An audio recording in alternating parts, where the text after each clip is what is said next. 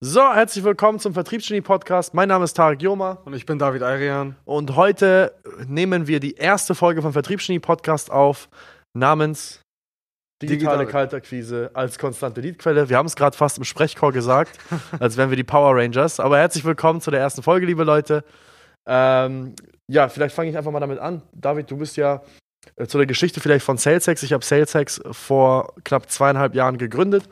Ähm, davor war ich in Sydney, Australien tätig als äh, Gründer und Geschäftsführer einer Vertriebsagentur, die für den größten Mobilfunkhersteller, äh, Mobil Mobilfunkanbieter Australiens, Telstra, haben wir Mobilfunkverträge verkauft. Da hatte ich ein 30-köpfiges Team. Und ähm, das war halt reine direkte Direktakquise. Das heißt äh, einfach Kaltakquise auf der Straße. Wir hatten dort äh, kleine Stände auf den, äh, in den Malls von, von, von Sydney und Umgebung. Und ähm, ja, das sind diese typischen, kennst du ja sicherlich, David, auch hier bei uns in den Einkaufszentren siehst du manchmal diese Leute, die dir Sky-Verträge anbieten wollen oder Vodafone oder wie auch immer O2-Verträge an, andrehen wollen. Ich hatte halt, ich war eine von diesen Nervensägen und ich hatte aber auch noch 30 weitere Nervensägen, die ich ausgebildet habe. Lange Rede, kurzer Sinn zu der Backstory, diesen Direktvertriebsansatz, dieses auf den Kunden zugehen, den habe ich mitgenommen nach Deutschland, diesen Ansatz habe ich halt digitalisiert. Und daraus ist das Wort entstanden, digitale Kaltakquise. Das digitale Kaltakquise ist nichts anderes als ein Weg, an, an Neukundenanfragen zu kommen. Nicht über bezahlte Werbemaßnahmen, das heißt nicht über Facebook-Ads, Google oder LinkedIn-Werbung, sondern der Weg, über Direktnachrichten auf den Kunden zuzugehen, auf die sozialen Medien, soziale Medien wie Facebook, LinkedIn, Instagram, Xing, ähm, dort auf den Kunden zuzugehen, ihm ein Angebot zu unterbreiten und darüber dann halt eben den Kunden in ein Gespräch zu bekommen und äh, ja, ihm dann potenziell eine Dienstleistung zu verkaufen. Klappt besonders gut bei ähm, Marketingagenturen, IT- und Softwaredienstleistern, Unternehmensberater, aber auch abstruse Themen, sowas wie dein Thema damals. David, du warst ja damals Dating Coach für äh, finanziell sehr erfolgreiche Männer, die es aber aufgrund ihrer Hingabe zu ihrem Beruf nicht so einfach hatten in der Liebe. Und ähm, deshalb erzähl uns doch einfach mal, wie war deine Geschichte? Also wie, wie kamst du mit der digitalen Kaltakquise in Verbindung und äh, was hat sie dir damals gebracht? Na, da gibt es mehrere Punkte, auf die man eingehen kann. Also ich habe das ja parallel zum Studium damals ähm, angefangen. Das war auch, glaube ich, wie lange ist das her? Bestimmt auch schon zwei, zweieinhalb Jahre, sowas in dem Dreh. Ähm, ja, irgendwann kam halt einfach die Idee, sich ähm, während des Studiums, ich habe mich schon immer so ein bisschen für Unternehmertum und so weiter und so fort interessiert, ähm, sich da was aufzubauen. Ja, dann kam mir halt dieses Thema so ein bisschen en- entgegen. Ja, hast du absolut recht, ist schon ein bisschen merkwürdig. Ich meine, wie alt war ich da? 20, 21. Ähm, ja, sich mit dem Thema zu beschäftigen und dann im Endeffekt eine hochpreisige Dienstleistung draus zu machen. Zugegebenermaßen, ja, als Student, ähm, Was konkret hast du angeboten, damit die Leute das so verstehen? genau, ich habe im Prinzip, äh, ja, finanziell, also hochrangig angestellten Leuten, Unternehmern, halt so Leuten, die halt ein bisschen kaufkräftiger waren, dabei geholfen, ja, entweder halt ihren Trennungsschmerz zu überwinden, falls sie aus einer gescheiterten Beziehung kam oder eben dabei zu verhelfen, neue Partner kennenzulernen. Also ein typisches Dating-Coaching. Nur mit einer bisschen, ja, mit einem anderen Fokus. Also es ging dabei nicht darum, so viele Frauen wie möglich im Prinzip zu, zu erobern, sondern es war wirklich mehr so, so, so ein Verständnis für soziale Beziehungen zu entwickeln. Also das war so auf der psychologischen Ebene. Und ja, das war im Prinzip der Startschuss damals und lief dann eigentlich auch ziemlich, ziemlich gut.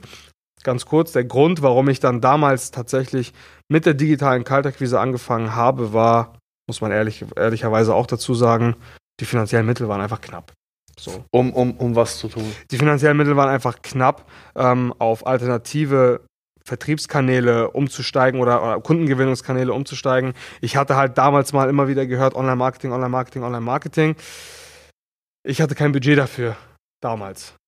Aber jetzt mal, ich glaube, was du als kein Budget dafür meinst, interpretieren viele Leute anders. Also viele Leute denken, dass für Online-Marketing ja nur 500 Euro schon reichen oder 20 oder 100 Euro oder 2000 Euro schon reichen.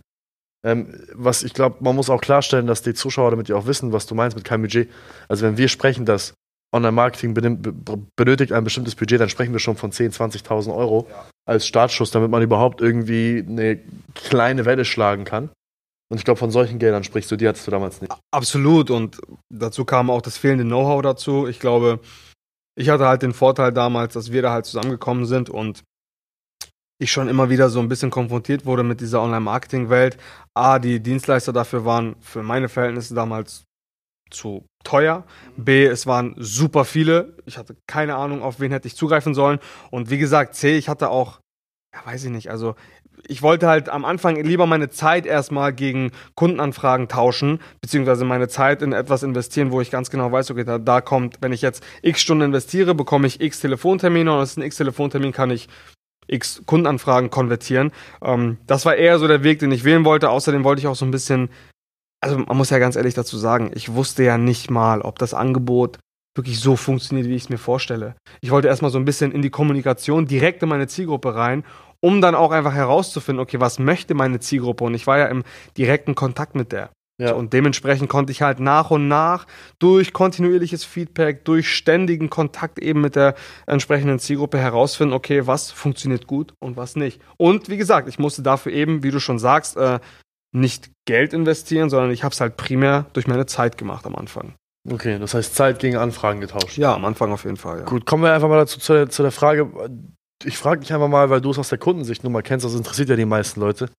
Ähm, wie viele Anfragen kamen denn dabei rum? Wann hast du die ersten Ergebnisse gesehen? Und was waren so die Preise, für die du deine Dienstleistung angeboten hast, damit die Leute mal so ein Gespür dafür bekommen, was dabei möglich ist?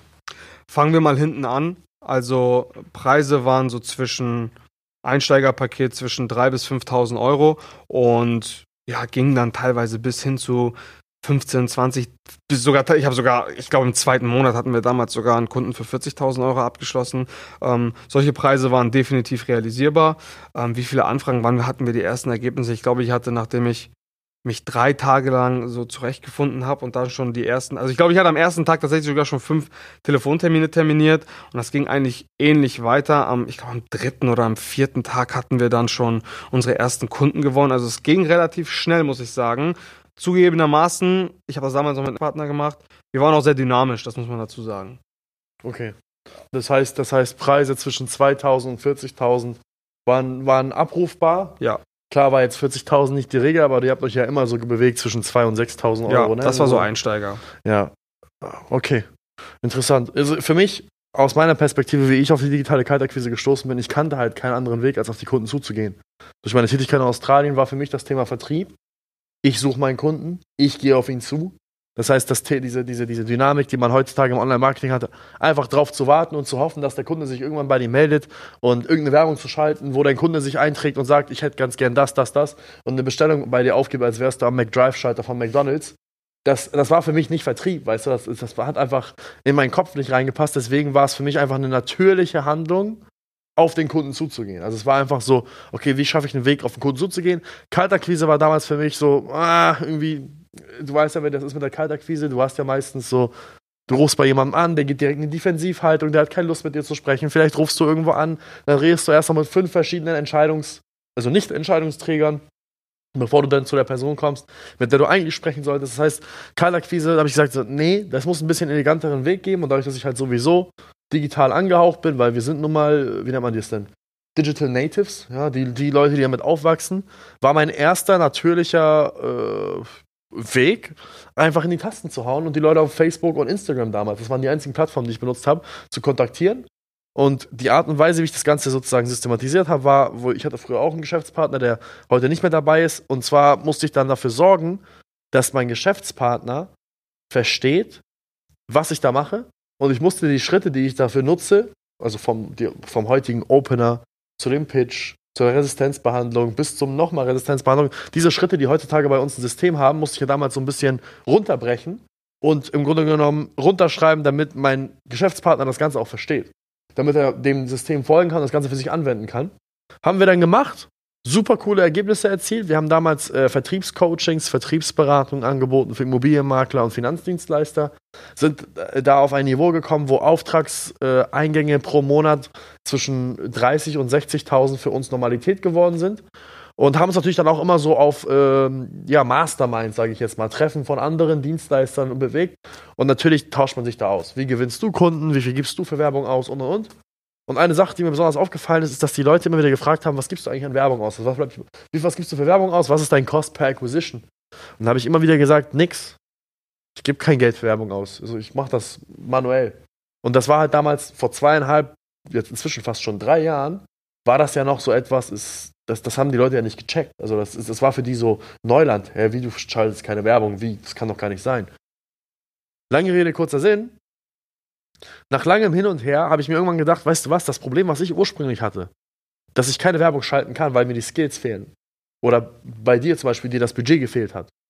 Oder, oder dass es einfach zu langwierig ist. Oder dass ich das als natürlich empfinde, dass ich warte, bis der Kunde auf mich zukommt. Dieses Problem, da bin ich nicht alleine.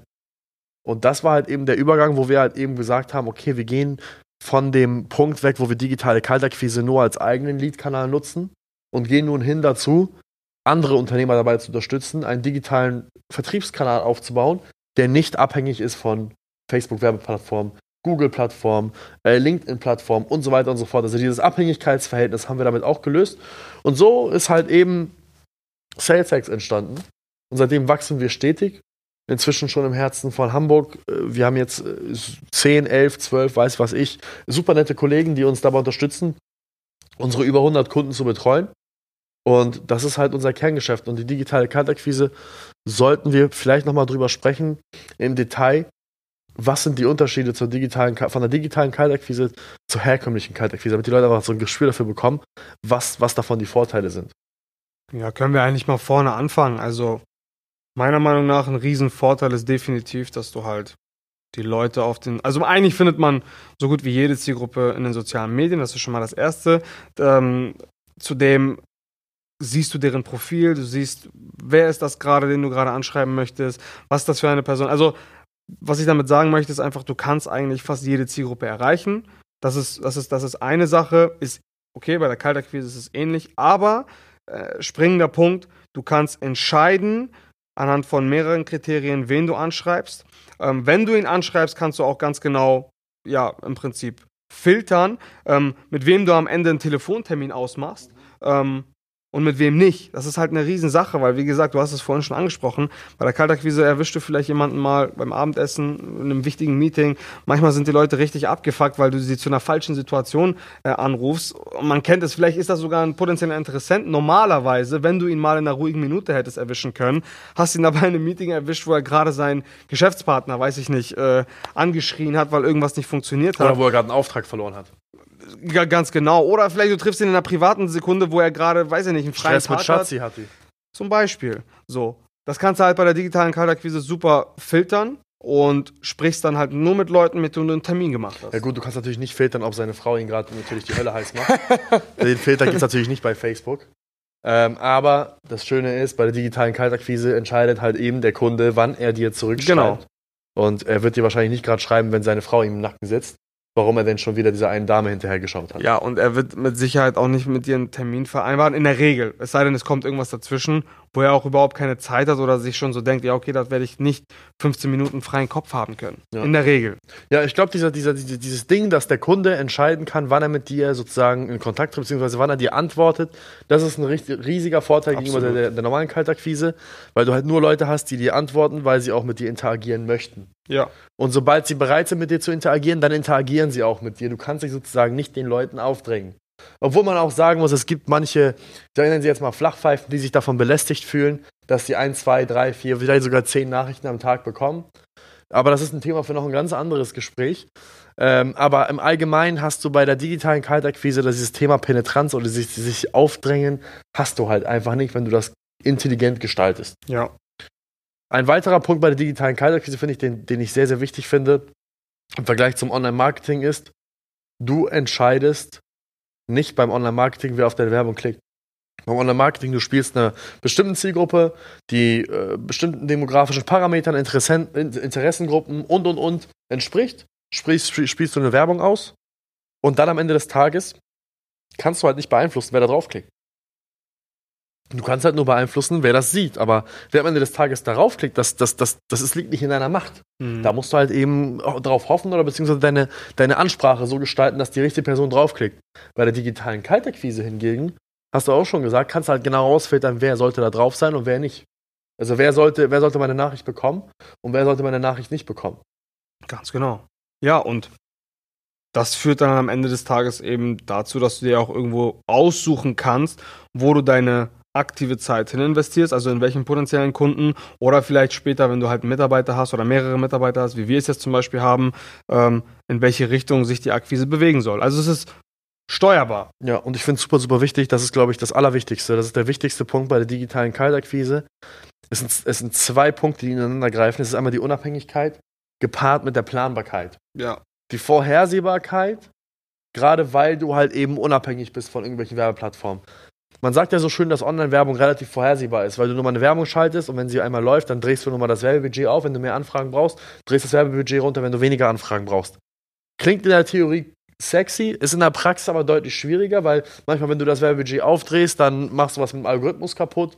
Oder es kann auch mal sein, dass sehr, sehr viele Leute den Marktplatz strömen, also stürmen und so weiter und so fort. Was, aber das ist ein Thema für was ganz anderes, also für einen ganz anderen Tag. Aber der Kern, finde ich, was extrem wichtig ist, worauf wir auch das gesamte Fundament dieses Unternehmens gebaut haben, ist nun mal, dass es planbar und vorhersehbar ist. Und du und ich würden hier jetzt nicht stehen, beziehungsweise sitzen, äh, in diesen arg ungemütlichen Sesseln. Ich weiß gar nicht, wie ungemütlich mein Rücken, egal, das ist ein anderes Thema. Du und ich würden nicht hier sitzen mit äh, den Mitarbeitern, die wir hier haben, mit den Räumlichkeiten, die wir haben, mit den Kunden, die wir haben, wenn wir sie nicht nachhaltig bezahlen könnten, die Mitarbeiter. Bedeutet, also wir machen ja 95% unseres Umsatzes, wenn er nicht über Empfehlungen kommt, die 5%, machen wir über digitale Kaltakquise. Der Fakt, dass wir existieren und seit zweieinhalb Jahren keine einzige Werbung geschalten haben, die fruchtbar war, und nur über digitale Kaltakquise arbeiten und darüber ein nachhaltiges Wachstum erlebt haben und niemals wirklich eine Schwankung hatten in unserem Wachstum, zeigt ja eigentlich, dass das so ziemlich die sicherste Leadquelle ist, die du haben kannst. Du kannst dich immer darauf verlassen. Ich kann mich immer darauf verlassen, dass ein Vertriebler hier jeden Tag mindestens fünf Telefontermine akquiriert. Es gibt manche Vertriebler sogar, die setzen noch einen drauf. Wir haben hier den André, der ist seit drei Wochen da, hat den Rekord aufgestellt. An einem Tag hat er 23 Telefontermine ausgemacht mit Interessenten, die wissen, was wir machen sagen, ja, ich finde es interessant und sagen, ruf mich bitte an dem und dem Tag zu der und der Zeit an. Also ich kann mich aber immer darauf verlassen, dass jeder Einzelne, der hier sitzt, und jede Einzelne, die hier sitzt, mit mindestens fünf Terminen nach Hause geht. Ja, 100 Prozent. Es gibt dann halt natürlich eine sehr, sehr nachhaltige Strategie oder eine Basis, auf der man wachsen kann am Ende des Tages. Und was du schon gerade sagst, ich habe es jetzt auch in der Vergangenheit schon öfter mal erlebt, auch bei Kunden, die die digitale Kaltakquise nicht nur als Primärvertriebskanal oder Akquisitionskanal genutzt haben, sondern als Sekundär- oder Tertiär-Vertriebskanal, ähm, einfach um ein bisschen ihre Leadkanäle zu diversifizieren, dass es häufig, häufig mal vorgekommen ist, dass Facebook, dem man einen Strich, einen Strich durch die Rechnung gemacht hat, der äh, Cost per Acquisition sich maximal erhöht hat aufgrund von was auch immer. Also ich, ich, ich verstehe selber diesen gesamten Facebook. Ich, ich glaube, es gibt kaum jemanden, der den Facebook-Algorithmus zu 100% versteht. Ist ja wie die Börse, ne? Genau, es ist wie eine Börse und es ist vor allen Dingen ein Business. Das bedeutet, der meistbietende bekommt wahrscheinlich auch am meisten am Ende des Tages. Und, und wie gesagt, bei so einer Welle und an so einer, bei so einer Masse an, an, an Bietenden ist es natürlich immer schwerer am Ende des Tages tatsächlich das zu bekommen, was man halt sich vielleicht erhofft. Wohingegen man natürlich auch sagen muss, es gibt wahrscheinlich schon welche, die mit, mit dem Online-Marketing, mit Ads sehr erfolgreich erfolgreich sind, aber es spricht am Ende des Tages nichts gegen eine sehr sichere, planbare, nachhaltige Strategie, um an Kundenanfragen zu kommen. Definitiv. So, wir haben nun sehr, sehr viel schon mal äh, ja, Insights gegeben als Intro zu dem ganzen Thema. Wir werden in den nächsten Folgen mal auf die Vor- und Nachteile der digitalen Kaltakquise eingehen. Im Vergleich zum Online-Marketing, da haben wir heute schon angefangen, werden wir auch nochmal einen Vergleich ziehen. Also da wird noch sehr, sehr viel folgen. Wenn aber von jemandem schon das Interesse geweckt worden ist, der sagt, ich möchte mal persönlich mit euch sprechen. Ich möchte mal in einem persönlichen 1 zu 1 Gespräch gucken, wie man die digitale Kaltakquise einbinden kann auf mein Unternehmen, auf meine Dienstleistung und darüber einen neuen verlässlichen Lead-Kanal aufbauen kann.